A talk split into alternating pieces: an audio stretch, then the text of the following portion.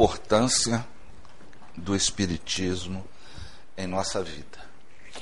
Para a gente falar sobre esse assunto, nós temos que fazer uma rememoração a respeito de como que se tratava a relação dos habitantes mais antigos aqui da Terra com o sagrado, com o divino.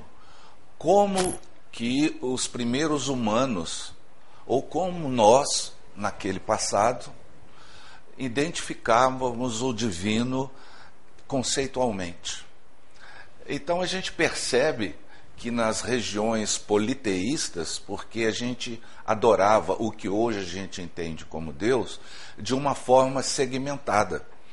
Como nós não tínhamos a capacidade perceptiva de entender que existia algo ou alguém que pudesse ter criado aquilo tudo, então nós, naquela condição, a gente acreditava que diversos seres tomavam conta das coisas. A gente dividia Deus no Deus da morte, o Deus solar, o Deus das águas, da política, da música, da arte, da ciência, né? tem o Deus da guerra. Então toda a mitologia antiga principalmente né, na Grécia, na Roma, a gente vai perceber essa dinâmica.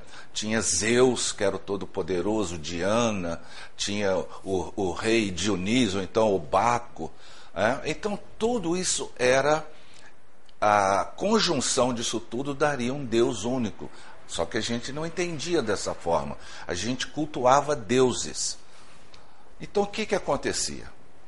Acontecia que não tínhamos, inclusive para nós aqui, só uma rememoração, no nosso, é, na cultura indígena, nós temos o deus Tupã, é o grande criador dos céus e da terra e dos mares, como do mundo animal e vegetal, era o espírito do trovão.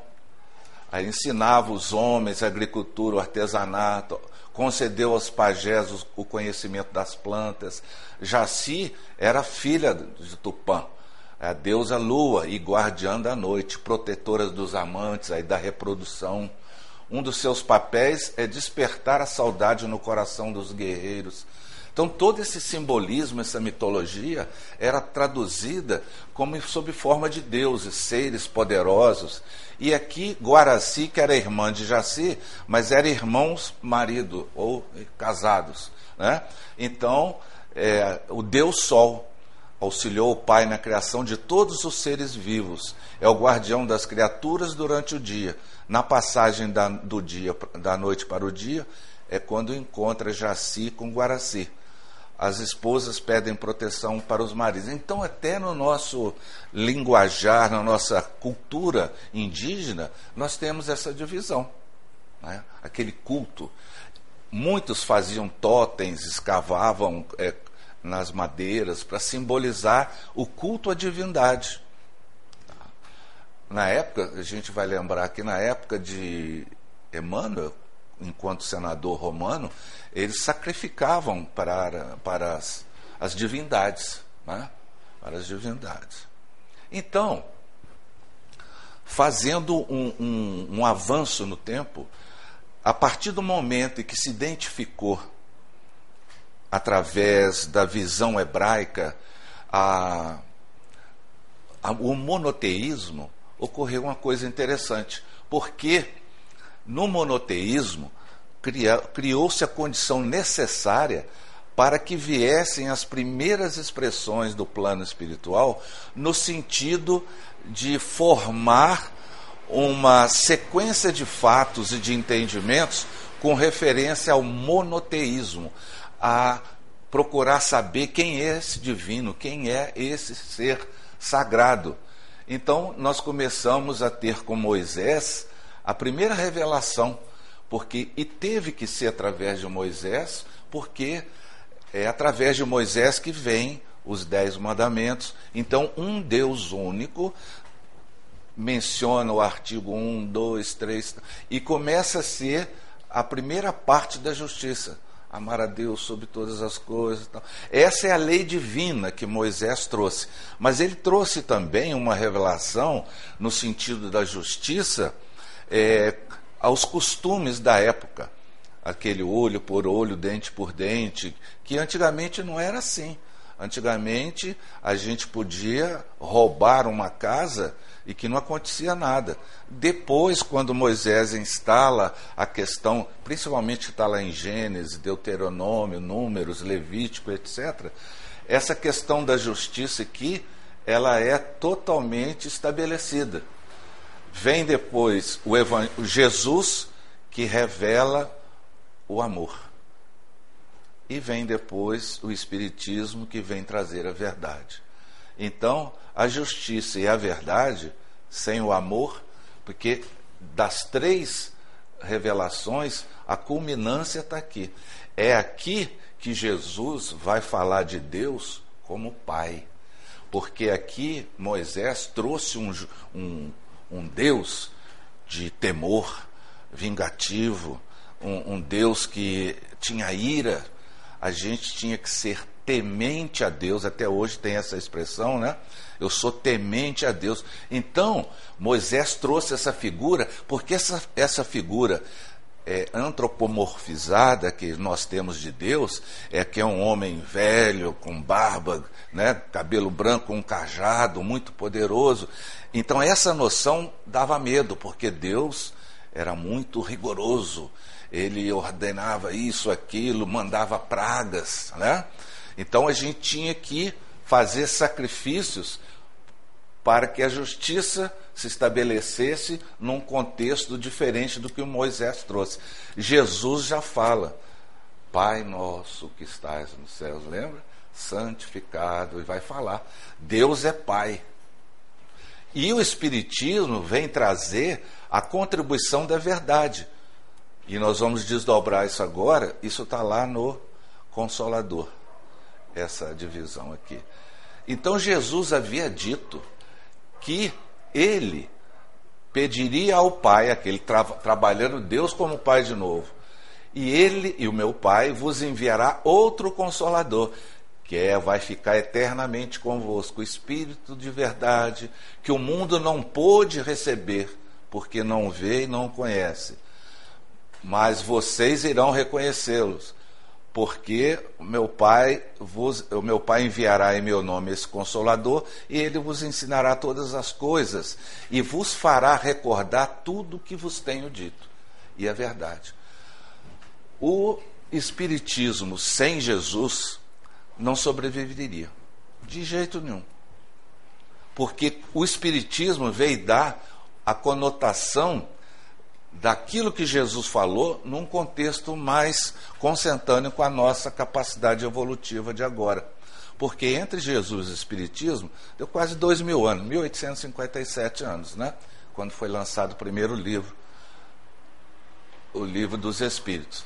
Então, na época, nós não estávamos maduros para compreender o que Jesus estava falando.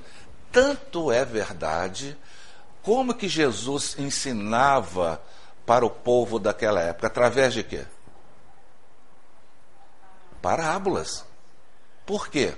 Porque a parábola é igual a gente quando conta uma história para uma criança. Você conta uma historinha que tem alguns personagens e tem um fundamento moral. E tem uma lição de moral.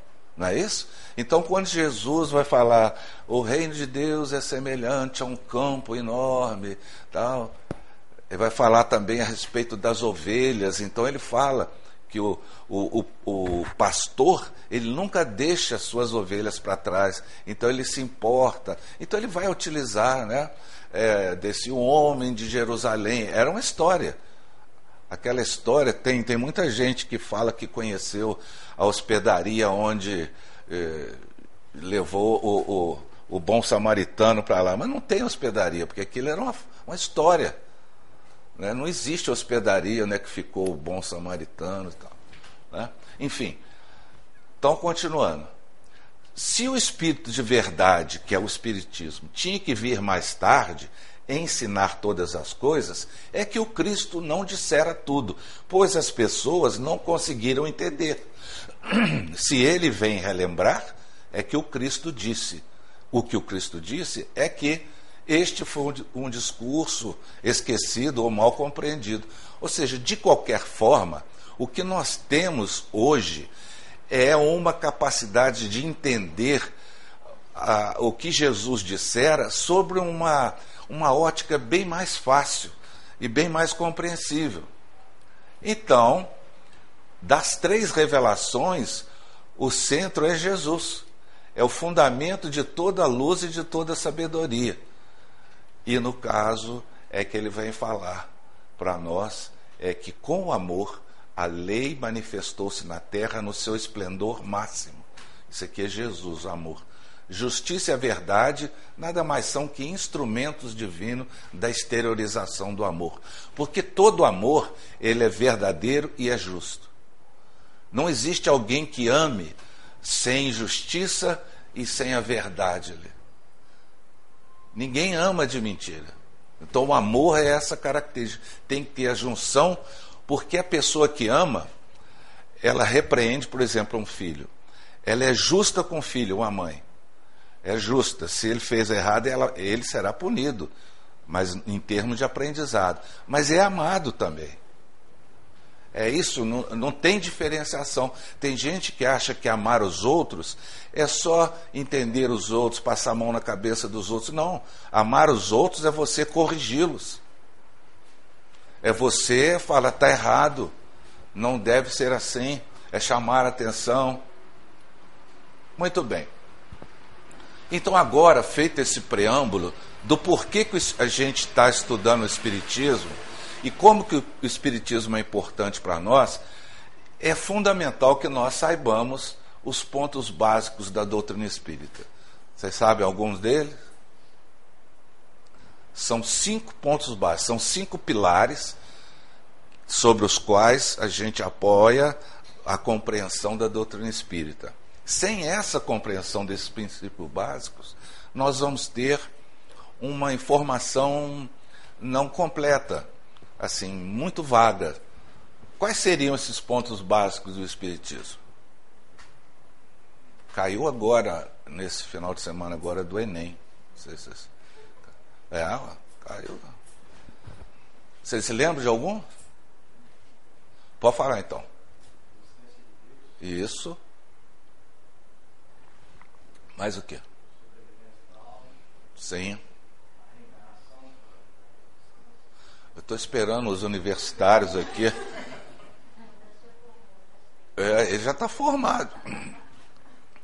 Está faltando mais algum? Ele acabou de ler uma coisa aqui. Ó.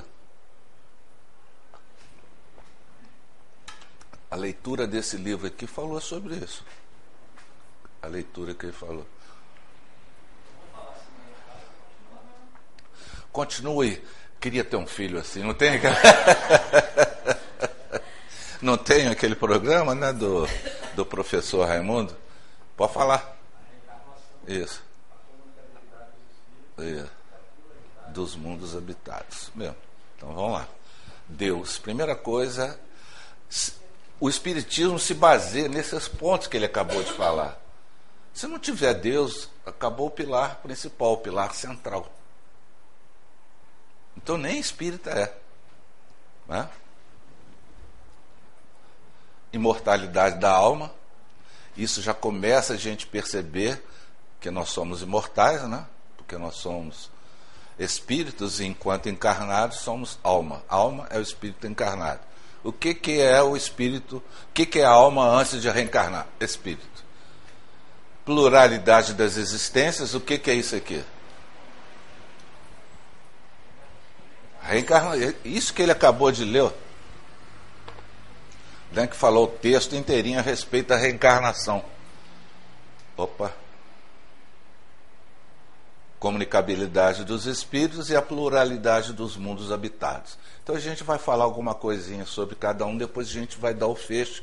O porquê, sem essa compreensão aqui, a gente vai ser um espírita assim de vir uma vez no centro, não, só entende o que os outros falam em palestra, rapidinho, depois esquece e não evolui.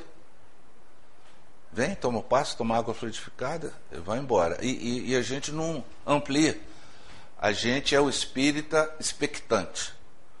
A gente espera que as coisas aconteçam. E Kardec trabalha na questão do estudo metódico, que ele fala assim: a fé raciocinada é aquela que encara a razão face a face, em todas as épocas da humanidade. Então, vamos falar sobre Deus. A primeira pergunta, que, que é Deus, já modifica. Ele não pergunta quem é Deus. Porque quando eu pergunto quem é você, o que, que você responderia para mim? Quem é você? O que, que você fala para mim? Lógico, você não vai falar a idade, porque eu não vou perguntar. Não sou doido. Aprendi isso muito cedo. A sua profissão você ia falar se você tiver. Não é isso? Quem é? Então ele está dando as características dela. Por isso eu perguntei quem. E ela responde como pessoa. Agora, Deus quem é Deus? Se eu estiver perguntando quem é Deus, eu estou supondo que Deus seja o quê? Uma pessoa, né? Mas não é. E aí? Já começa a desmistificar todo esse edifício que a gente tem de achar que Deus é um homem barbudo. Por que, que não pode ser uma mulher? E por que, que não pode ser de uma outra cor? Por que, que não pode ser japonês? Por que, que não pode ser então a gente idealiza, porque na época o homem barbudo com a cara de poucos amigos era questão da justiça ali. Tinha alguém para arbitrar qualquer tipo. Se Deus falou, vai ser punido. Não, mas aqui, que é Deus? O que? Então é algo, não é uma pessoa. E esse algo, ele está falando que é inteligência suprema causa primária ou primeira de todas as coisas. É a pergunta número um do livro dos Espíritos. Mas a nossa mentalidade ainda, a nossa capacidade cognitiva é muito estreita para a gente entender a, a, essa dinâmica. Então a gente tem que partir que isso aqui é uma hipótese de trabalho. Quando a gente. É, assim, não é da minha época, não, mas assim, demonstrava teorema. Alguém pegou aqui essa época? Demonstrar teorema, Pitágoras tal. Você tinha que, no final, você partia de uma tese, né, de uma proposta.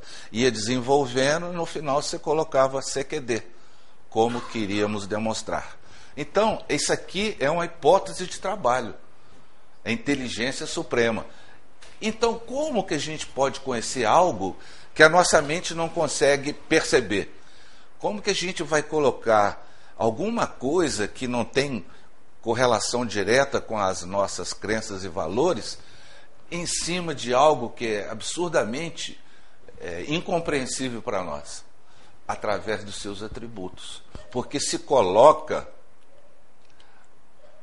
os atributos de Deus e pelos seus atributos a gente pode fazer uma inferência e entender quem ou o que é essa coisa. Então, quando eu falo que essa é Deus é a suprema e soberana inteligência, então é, é algo que tem essa inteligência num grau supremo. Por isso que o homem não pode fazer nem compreender tudo que existe. Então, gente, é o primeiro atributo dele, de Deus, é que é a soberana e suprema inteligência. Outro atributo, ele é eterno. Quando eu falo ele, não é alguém, não. Ele, Deus, estou me referindo a Deus agora, né? Ou seja, eterno não teve começo e nem fim. Olha outra coisa interessante. Como é que pode existir algo que não teve começo e não terá fim? Porque se tivesse começo, alguém teria criado Deus. Então teria um outro Deus antes desse. Então, outra hipótese de trabalho. Ele não teve começo nem fim. E é soberanamente inteligente e supremo nas suas decisões. Outra coisa, imutável. Imutável é, não é a forma dele que ninguém sabe. Porque se ele tivesse sujeito a mudanças, Como ele é imutável, ele não tem mudança. Nenhuma estabilidade as leis que regem o universo teriam. Porque ele, ele é imutável e é eterno. Então, se ele é eterno e imutável, todas as leis que regulam o universo, que está sempre em expansão, elas teriam mudanças, o que ocasionaria um caos total. E ele é imaterial, ou seja, a sua natureza íntima difere de tudo o que chamamos matéria. Porque se ele fosse material, ele seria o quê? Mutável, porque toda a matéria sofre mudanças. Então, a gente começa pelos atributos, assim, tentar qualificar o que, que seria Deus. Onipotente. Ele é onipotente porque ele é o único. Porque se não dispusesse do soberano poder, algo havia mais poderoso ou tão poderoso quanto, quanto ele. Soberanamente justo e bom. Olha só, isso tudo infinitamente perfeito. E outra, é único.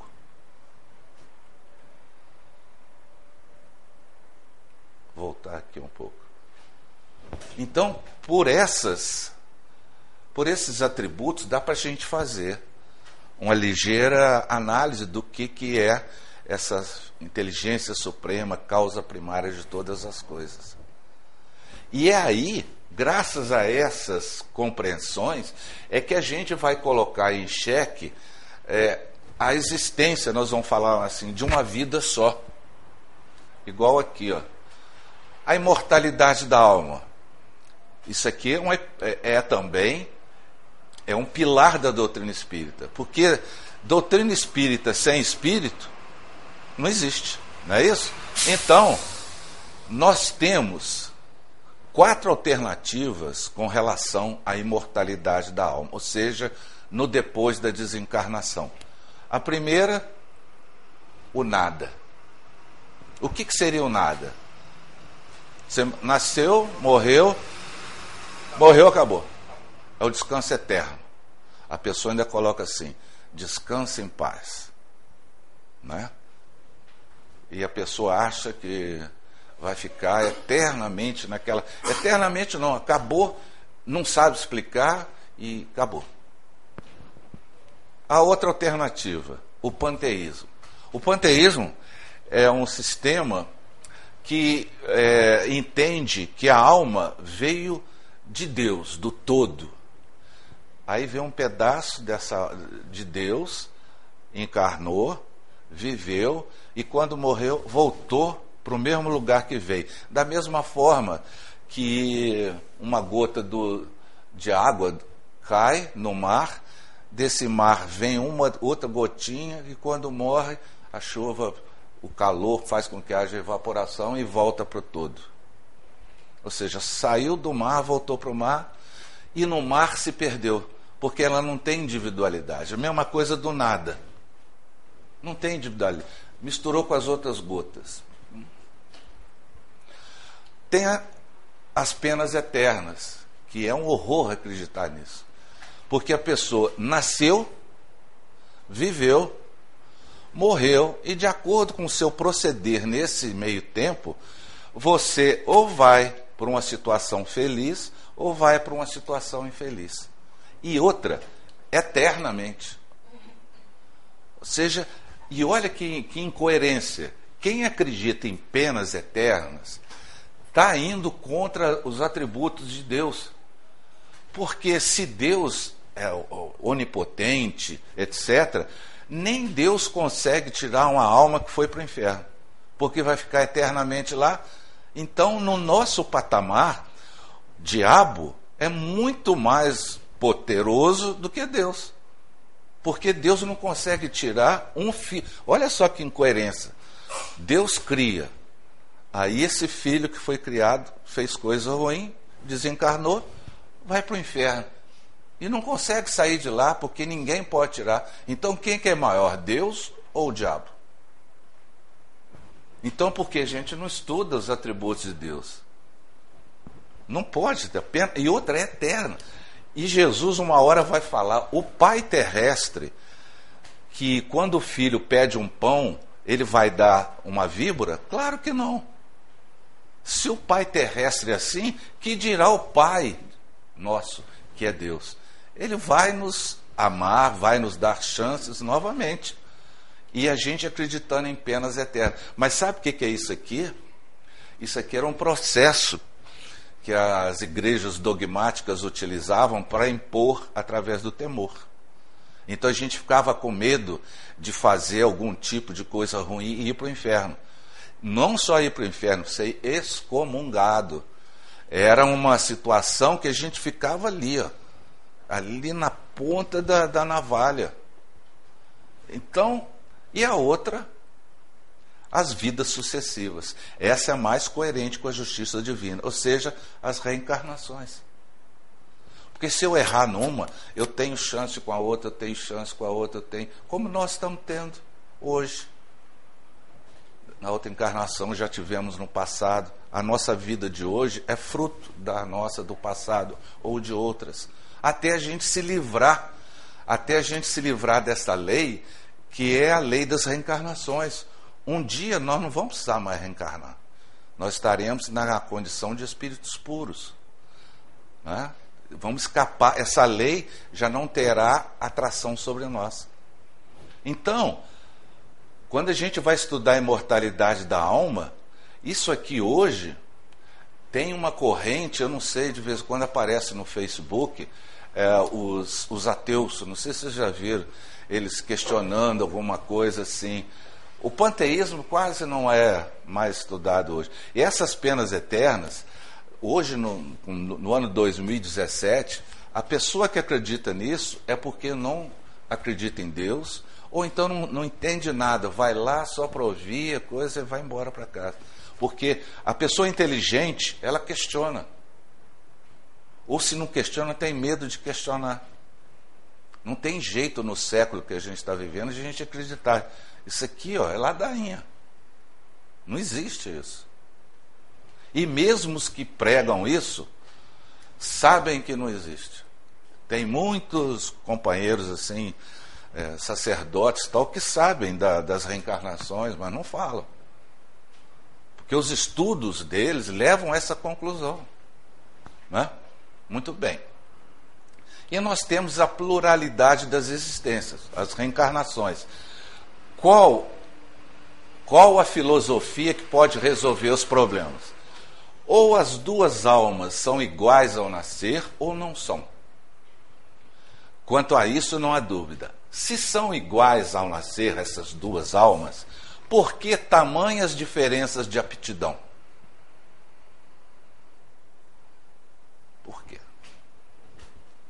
gêmeos nasceram. Por que, que um é de um jeito, o outro é do outro? Por que, que um tem essa aptidão, o outro não tem? Se nasceram ali. Ou então Deus faz o seguinte: bem me quer, mal me quer. Você vai nascer assim, você vai nascer assim.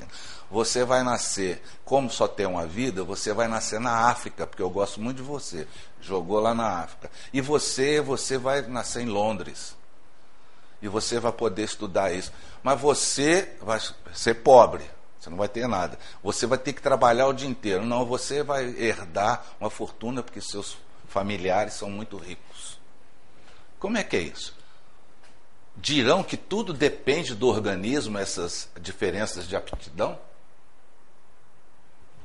Se for assim, por que, que o, os filhos de Einstein não são tão inteligentes quanto o pai? Não é? Mas nesse caso, se tudo dependesse do organismo, teríamos uma doutrina mais monstruosa e moral. O homem não seria mais que uma máquina, porque tudo é hereditário. Joguete da matéria. Então ele não teria responsabilidade pelos seus atos. Por quê? Porque poderia falar das suas imperfeições físicas. Eu sou assim porque eu sou assim. Então já começa aqui. Ó. Qual filosofia que resolve esse problema? em qual situação de hoje, quem que vai resolver esse problema? Né? Se as almas são criadas desiguais, foi Deus que a criou assim. Então, por que, que Deus criou é, a superioridade inata em uns e a parcialidade é, é, seria uma, um apanágio de Deus? Não, Deus não é parcial, Deus é imparcial. porque o amor que ele dedica se traduz por todas as criaturas. Então não tem jeito da gente fugir desse paradoxo. E outra, a gente está admitindo aqui as almas criadas iguais, juntas. Mas quando Deus cria, Deus cria, a gente vai estudar no Espiritismo, simples e ignorante. E não vai criar alma completa, vai criar princípios inteligentes. Que a partir das suas histórias no reino mineral, vegetal, animal, vão sofrendo transformações, vão se estruturando com seus instintos, seus condicionamentos, até chegar no campo humano, quando aí tem a capacidade de pensar continuamente, como nós temos. Nós espíritos, nós somos criaturas pensantes, somos seres pensantes. A nossa capacidade é pensar. A gente pensa. A comunicação no plano espiritual mais evoluído é pelo pensamento. Nós precisamos traduzir o pensamento através da fala. Através da fala. Por isso que a gente estuda. Né? No futuro, a gente não vai precisar falar, porque quem vai falar é a ideia, é o pensamento. Então, há uma doutrina que possa resolver essas questões? Admitir as existências sucessivas e tudo estará explicado de acordo com a justiça de Deus. Aquilo que não pudermos fazer numa existência, faremos em outra. É assim que ninguém escapa à lei do progresso. Ninguém. Não existe um ser que tenha vivido 70 anos só e, e um espírito puro, sem ter vivido antes e sem ter trabalhado para chegar. 70 anos perante a, a eternidade, o que, que é isso? É nada. Cada um será recompensado segundo o seu verdadeiro merecimento. E ninguém é excluído da felicidade suprema a que pode aspirar, sejam quais forem os obstáculos que encontre no caminho. Se ninguém é excluído da felicidade, então a gente pode falar que Hitler vai ser um espírito puro? Pode? Então, se todas, se a gente tem essa percepção, então doravante, quando a gente for falar alguma coisa de Hitler, a gente tem que dar uma meia trava. Porque a gente não pode apontar o dedo. Porque ele vai ser um espírito puro. Ele é irmão nosso, o mesmo Pai que é Deus. É um irmão que errou, prejudicou muita gente, e ele vai tranquilamente reparar isso, não importa o tempo que gastar, mas no final ele vai ser um espírito puro. Então, vê como é que a doutrina espírita já começa a relativizar a nossa relação com os outros, entender o outro, que no final é, ele vai ser a mesma coisa que a gente vai ser. Mas não para aí, não vai chegar num ponto, espírito puro, e parou. Porque o progresso é infinito. Então, até onde a gente alcança, a gente vai entender que existem outras situações. E que Deus cria incessantemente. Então, aqueles que já atingiram a capacidade de serem os ministros de Deus, vamos dizer assim, eles voltarão aos mundos mais primitivos, ajudando aquelas humanidades que estão sendo formadas, cuidando da natureza, das formas monstruosas, e vão começando também como nós fomos ajudados. A gente, quando viveu na época, assim, né, atravessando a experiência no reino animal, tem representantes que cuidam do reino animal. Você se lembra daquele caso do coice do, do, do, do, do cavalo que foi que ficou muito castigado e deu um coice no, na pessoa que estava no carroceiro, e tinha um responsável pelaquela área lá em André Luiz. Vocês vão estudar isso. Nas Por isso que a gente fala assim daquelas, né, ah, curupira, saci pererê, é uma forma de demonstrar que tem os elementais lá nas matas, tem entidades que cuidam. É interessante. Então, reconhecemos que a doutrina da pluralidade das existências, da reencarnação, é a única que pode explicar aquilo que sem ela é inexplicável. E outra, que essa doutrina da reencarnação é eminentemente consoladora e é correspondente à justiça mais rigorosa. Ela é conforme, sendo para o homem a tábua de salvação que Deus lhe concedeu na sua misericórdia. Pensa bem, e agora? Meu pai foi um criminoso e eu gosto do meu pai. E aí, ele vai ficar eternamente no inferno? Ninguém pode tirar ele lá? E outra, e queimando pessoa ainda tinha um, um prazer mórbido, né? De falar igual o churrasco, está lá queimando, queimando eternamente. Não tem mente que aguenta um Deus desse, que não pode e não tem a capacidade de tirar alguém de lá, porque o outro é mais potente. Então derruba a tese de todas as pessoas que vêm conversar conosco e a gente fala assim, não, é isso, por que, que é isso? Não é? Oi?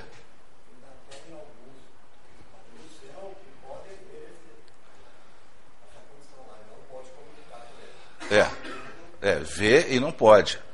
Se Deus não pode, imagina outro. Se Deus, que é Deus, não consegue tirar, uma mãe que está vendo seu filho lá no, no, no, inferno, porque ele foi traficante, alguma coisa assim, vai ter que falar, é, foi Deus que quis assim tal, tal. Não, não foi Deus que quis assim.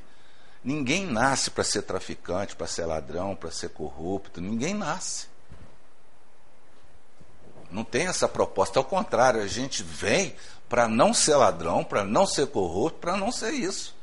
A oportunidade é dada para a gente refazer, mas a gente retoma aquelas velhas lembranças do passado e a gente acaba reincidindo nos mesmos erros. E aí, outras vezes, a gente vai, né? E agora vem a comunicabilidade dos espíritos.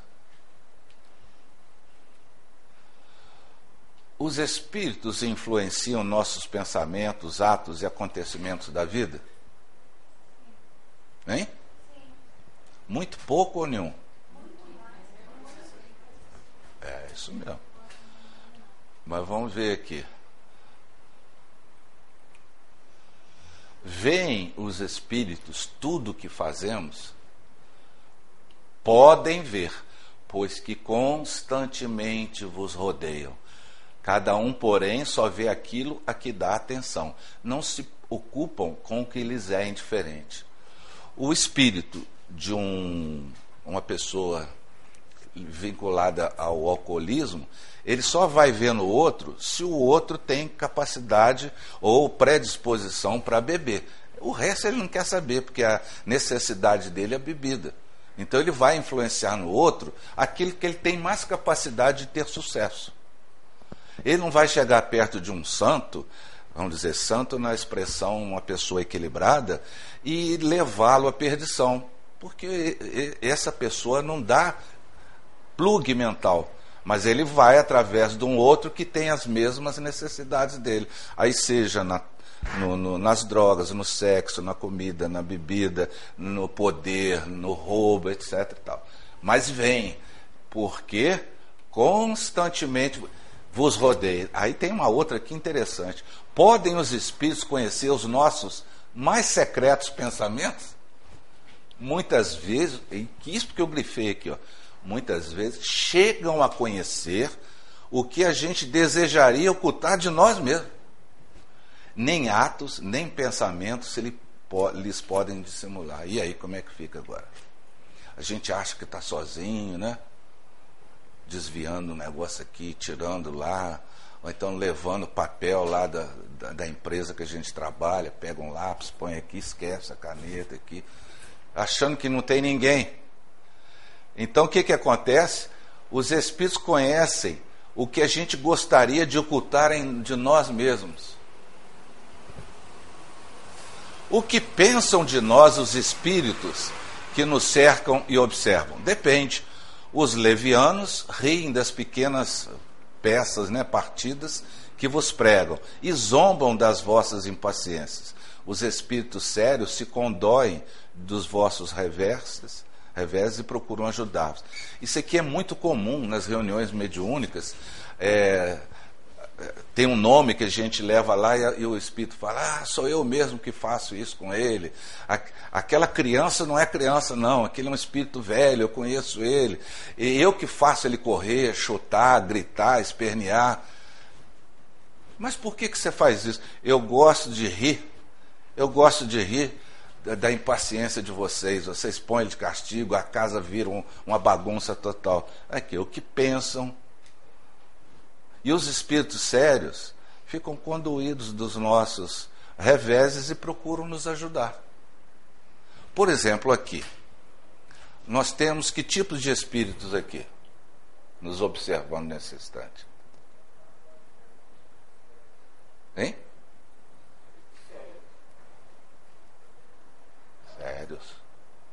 Mas também tem outros que não são tão sérios, mas que foram trazidos aqui para ouvir a palestra lá na rua tem espíritos ouvindo, porque tem sistemas de propagação da, do que eu estou falando aqui para o mundo ali exterior. Essa rua não está tão deserta. Passam muitos espíritos, assim, que não sabem para onde vão, estão aí em grupos tal. Muitos são atraídos pela luz que emana dessa casa nesse, nesse horário. E muitos se interessam pelo que está sendo dito. Às vezes, uma palavra que a gente fala aqui ecoa lá e a pessoa está andando e para, e fica ouvindo. Aí é convidado para ser. Olha como é que o Espiritismo amplia a nossa capacidade de compreensão das coisas. Aqui tem os espíritos benfeitores, estão aqueles também junto de nós, os que estão em tratamento. E os curiosos que vêm. Mas esses ficam ouvindo lá, lá de fora. E quando é, vibratoriamente é identificado que eles estão na faixa de entendimento, eles são admitidos aqui. Porque tem os vigilantes lá fora. Então eles ouvem, vêm. Quando a gente está de ônibus, está de carro, no carro sozinho, a gente não está sozinho muitas vezes. Depende com o que, que a gente está pensando, nós temos a mesmo tipo de companhia conosco no carro. E alguém vai ver só um motorista lá. Mas se tivesse uma mediunidade mais, poderia ver um motorista cheio de espírito até o teto. Igual tem no André Luiz também. Os espíritos aproveitando antigamente lotação nos ônibus lá em, no Rio de Janeiro. Por isso que a gente tem que ler, estudar e ler. Tem espíritos tão assim humanizados que quando chove eles se escondem debaixo das marquises. Porque eles acham que vão molhar. O próprio André Luiz, no início, ele evitava de atravessar a rua, com medo da, do carro pegar nas primeiras vezes que ele foi ao Rio de Janeiro. Ele tinha medo, até que um carro passou através dele. É isso, é isso que a gente está falando, o que, o Espiritismo faz com a gente, a gente procura entender mais. Né? Então, a comunicabilidade dos desencarnados conosco, ela se pode fazer quando a gente está dormindo aqui. Todo dia a gente conversa com o Espírito. Sabiam disso? Todos os dias. A gente sabia, mas não tinha a dimensão dessa percepção. Ah, sim, eu vou para o plano espiritual. Mas a gente tem que começar a entender que as lembranças das atividades que a gente tem durante o, o nosso sonho é realmente o contato que a gente teve, o encontro com espíritos encarnados e desencarnados. Quando a gente dorme, a gente não fica lá do lado do corpo. A gente sai. Qualquer cochilozinho nosso, assim, o espírito quer voltar para a casa dele, que é a pátria espiritual. Aí o que guia é, esse caminho é o seu pensamento, o seu desejo central. Então, todas as noites a gente encontra, conversa, recebe informações positivas. Quando a gente despertar, aquelas situações positivas, como elas não têm a lembrança, elas estão sob a forma de emoções ou como insights futuros. Aí, numa determinada situação que vai ocorrer, a gente imediatamente o inconsciente lembra aquela e joga aquela sensação para o consciente, a gente age da mesma forma, de uma forma subliminar. Da mesma forma também que a gente é induzido ao erro por mentes invigilantes, porque nós também somos invigilantes. E aqui é por meio de um médium, né? a, a comunicabilidade dos desencarnados. A prática mediúnica é mais corriqueira nas casas espíritas. Por isso que a gente tem que preparar uma boa, uma boa viagem, vamos dizer assim, no plano espiritual todas as noites. Tem que se preparar mentalmente, faz uma leitura, faz uma prece, pedir que os benfeitores nos levem para ouvir certas coisas, que eles nos aconselhem, que a gente possa ouvir algumas palestras, alguns estudos, participar de algumas tarefas se a gente tiver mérito. Principalmente quem frequenta a reunião mediúnica, a reunião mediúnica não termina na hora que acaba as comunicações, mas depois a gente é levado pelos benfeitores para continuar. Aí o que, que a gente vai fazer? Chega em casa de noite, come uma feijoada, liga a televisão, filme de guerra, então você fica babando sangue e tal. Não tem jeito quando os benfeitores vão apoiar a gente, não tem jeito da gente participar. E tem as comunicações, são ocultas né, e ostensivas. As ocultas ocorrem pela influência boa ou má que os espíritos exercem sobre nós. Né? cabe ao nosso julgamento discernir as boas das más inspirações. E, e vocês têm razão, né? É, influenciam os espíritos? Muito mais do que podeis imaginar. Normalmente são os espíritos que nos dirigem. Normalmente. Então vou rapidinho, faltam 10 minutos, então vou colocar aqui. Pluralidade dos mundos habitados, logo que o mundo chega num período, ele também passa de uma fase para outra, assim como nós. A Terra está passando por um período desse, da mesma forma que um planeta da constelação de Capela é, também passou por esse, essa situação, e eles vieram degradados, não no sentido de serem banidos definitivamente, não. Eles vieram contribuir com a sua inteligência, porque na parte moral eles não conseguiam acompanhar aquele planeta, então eles vieram em degredo, com a possibilidade de auxiliar os terráqueos que estavam entrando na faixa hominal e auxiliando na miscigenação entre esses novos espíritos que estão chegando e os espíritos hominídeos, a ter um corpo diferenciado. Se vocês puderem observar como é que eram os corpos, né, todo peludo, lembra? Assim, andando. De uns tempos, logo depois, eles começaram a ficar mais, menos abrutalhados, menos agressivos, assim, em termos de forma humana é derivado dessa vinda desses espíritos que traziam um perispírito mais refinado. Como eles eram inteligentes, eles trouxeram toda essa bagagem que o Egito, a China, o, o anglo-saxão, que deu origem às, às raças arianas. Então a mesma coisa vai acontecer conosco aqui. Muitos habitantes do planeta Terra não vão continuar nessa faixa da transição. Eles vão também contribuir com seu conhecimento mundos primitivos auxiliar aquela humanidade para fazer o mesmo trabalho que os capelinos fizeram conosco. Então, é onde se verificam essas grandes emigrações e imigrações. Então, como essas criaturas estavam criando um embaraço ao progresso moral, eles são excluídos da humanidade. E até então são tangidos para mundos menos adiantados, onde aplicarão a inteligência e a intuição dos conhecimentos que adquiriram ao longo do progresso. Por isso que tinha aquela lenda do paraíso perdido, lembra?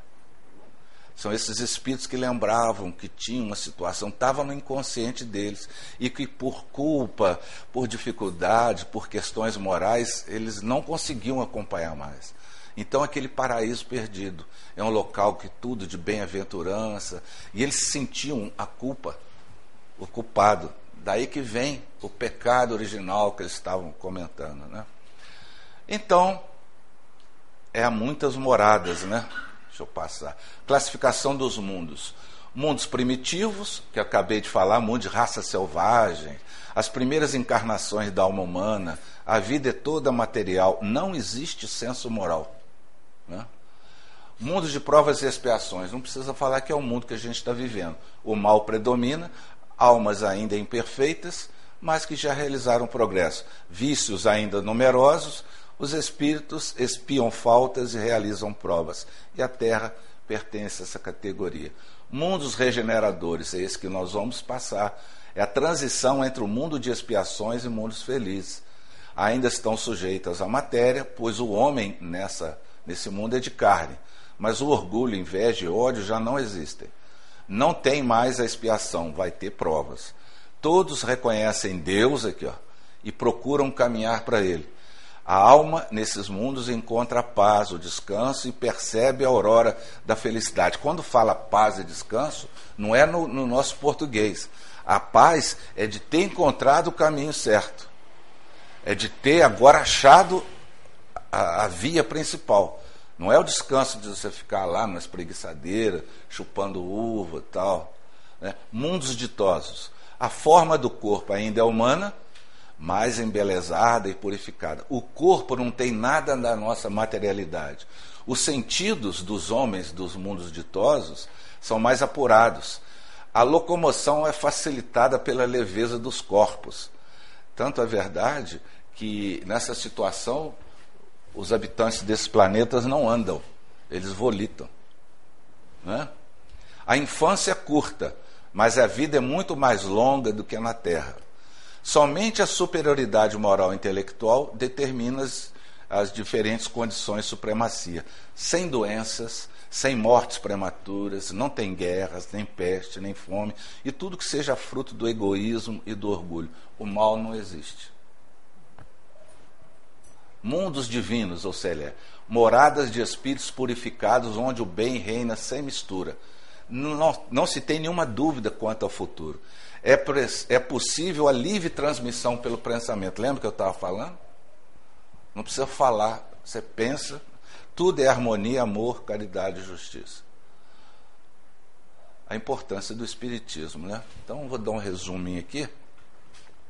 Imagine o seguinte: hoje, se vocês não tivessem um, um pouco do conhecimento espírita que nós temos, todos nós, o, como que a gente ia compreender o mundo que a gente está vivendo hoje?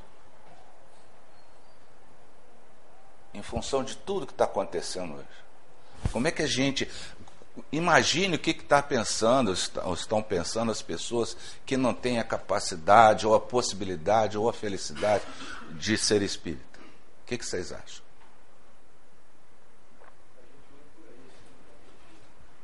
É isso mesmo.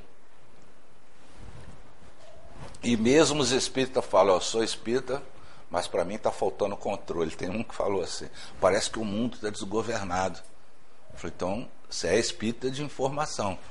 Você tem que saber que tem alguém que está comandando isso. Nós somos um. Aí tem que ver a inteligência espírita e falar: nós somos um mundo de provas e expiações. Estamos passando por uma fase. Isso é natural. É porque a gente está olhando hoje assim, ó olhando aqui o agora. Mas se a gente subir a, a montanha e olhar o conjunto, nós estamos passando por uma fase necessária. É necessário, é o progresso. É o progresso. Muita coisa. O, o planeta Terra é muito jovem. Ele tem 4,5 bilhão de anos só. Imagina 4,5 bilhão de, bilhões de anos. Jesus, que é um dos, é, o coordenador do planeta Terra, o governador, já tinha essa evolução há 4,5 bilhões de anos atrás para poder auxiliar na formação desse planeta. Imagine a evolução desse Espírito de Jesus, que é o governador do planeta. É tão jovem o nosso planeta, é tão jovem, que, simbolizando aqui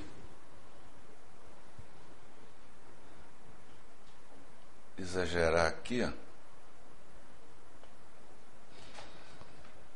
Isso aqui é o núcleo, magma.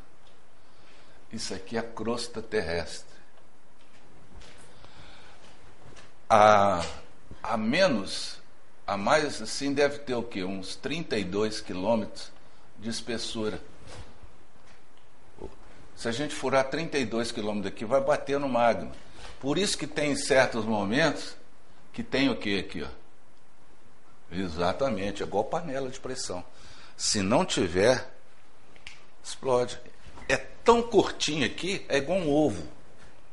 Nosso planeta é tão jovem que não é a nossa casquinha de crosta terrestre, é igual da espessura da casca do ovo, porque o resto é tudo magno. Quanto mais velho o mundo for ficando, maior a crosta vai aumentando, até chegar o ponto de não ter nenhum. Então é novo ainda, ainda vai passar por muita situação. Então, quando a gente pergunta o que, que seria, eu vou falar por mim, se não fosse o Espiritismo, eu seria um, uma pessoa revoltadíssima, mais do que eu já sou. Porque eu, eu, eu ia engajar aí alguma situação de violência, de vício, de... ia tranquilamente. Se eu, se eu não tivesse nenhum policiamento, se eu não tivesse um objetivo de longo prazo, assim, eu ia me deixar levar. Porque nada justifica. Por que ser bom se tudo é permitido? Por quê? Porque tudo está invertido agora. Porque as coisas não funcionam? Por que, que o mal predomina? Aí o que, que a gente ia pensar? Então não adianta eu acreditar num Deus, não adianta eu acreditar nisso. Em quem que eu vou acreditar? Né? Se a gente fosse começar, não, tudo tem uma dinâmica. E a gente tem que ficar alerta, porque se a gente se deixar levar por essa onda de pessimismo que está, esse tsunami moral que está batendo sobre a terra, é, é um negócio assim violento. Então daqui a pouco a gente está revoltado tanto que a gente fala, não, eu. Tem gente que fala, ah, eu vou descrer disso tudo, não tem jeito. Então a gente tem que entender que essa situação sempre ocorreu. Só que agora a gente está tendo percepção da gravidade dela.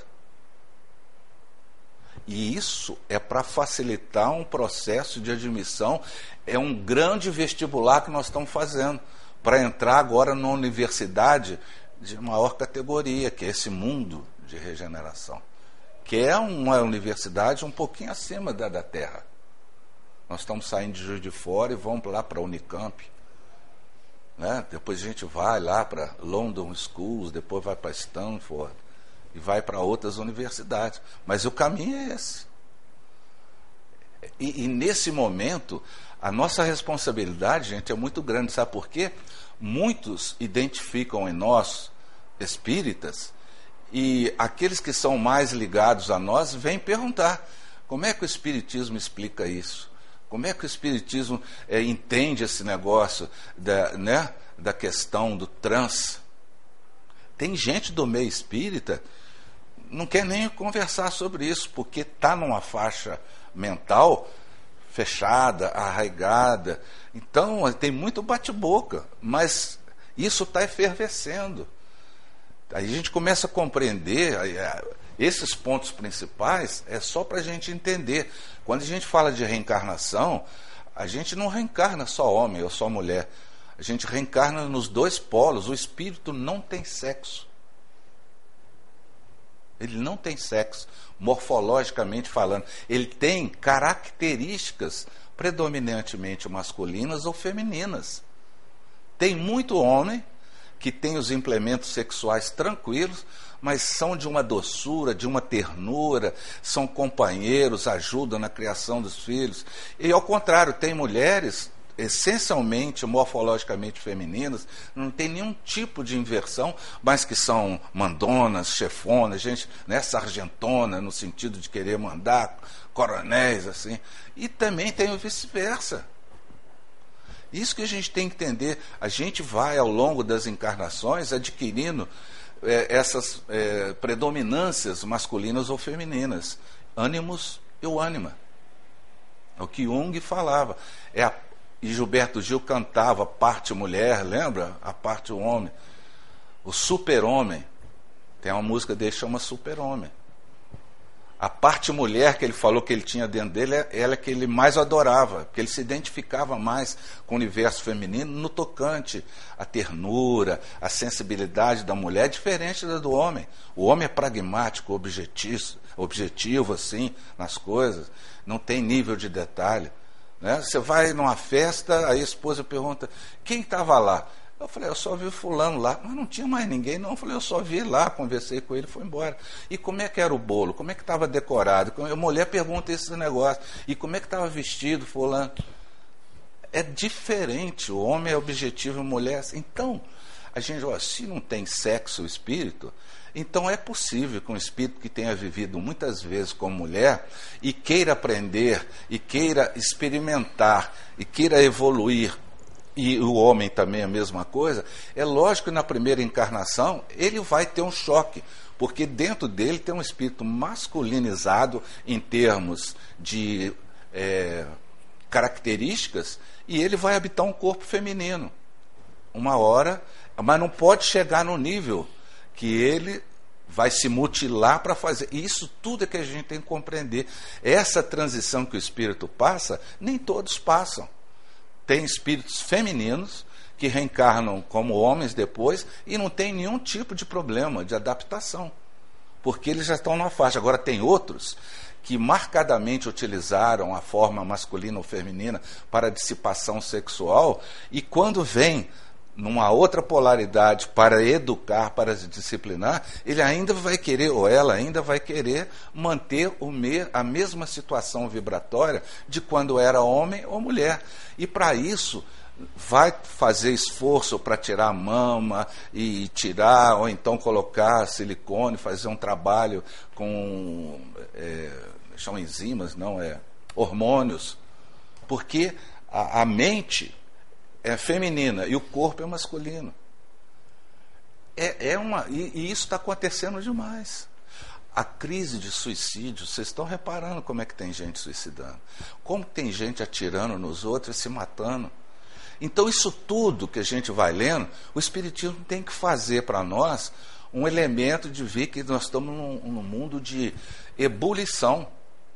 E que há essa separação, está sendo feita suavemente. Outros espíritos estão reencarnando.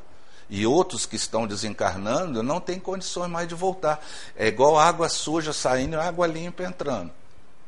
Até que a caixa d'água fique numa capacidade boa da gente se utilizar dela. É esse o processo. Só que a gente tem que entender. Né? E a gente vai ter que explicar isso para as pessoas que nos procuram. Porque se alguém perguntar para nós, a gente falar, ah, não sei também não. Falo, então por que, que você vai lá? Para que, que você vai? Ah, eu vou lá para tomar passe, tomar uma aguinha lá. Não é isso? O que, que a gente vai dar conta do tesouro que a gente, dos talentos que a gente tem? Porque ser espírita hoje é uma responsabilidade muito grande. Não é? Então, gente, eu queria trazer essa reflexão para a gente fazer a respeito da importância do Espiritismo em nossa vida. Então, que a gente pudesse dedicar mais aos grupos de estudos, entender a dinâmica da vida atual, essas reencarnações sucessivas, os mundos, né? a questão de Deus, a questão da imortalidade, dessa comunicabilidade que não muitas vezes é ostensiva, mas é feita lá durante os nossos sonhos, ou então através de pressentimentos, intuições. Né? Então, é nesse sentido que eu gostaria de ter trazido para vocês aí.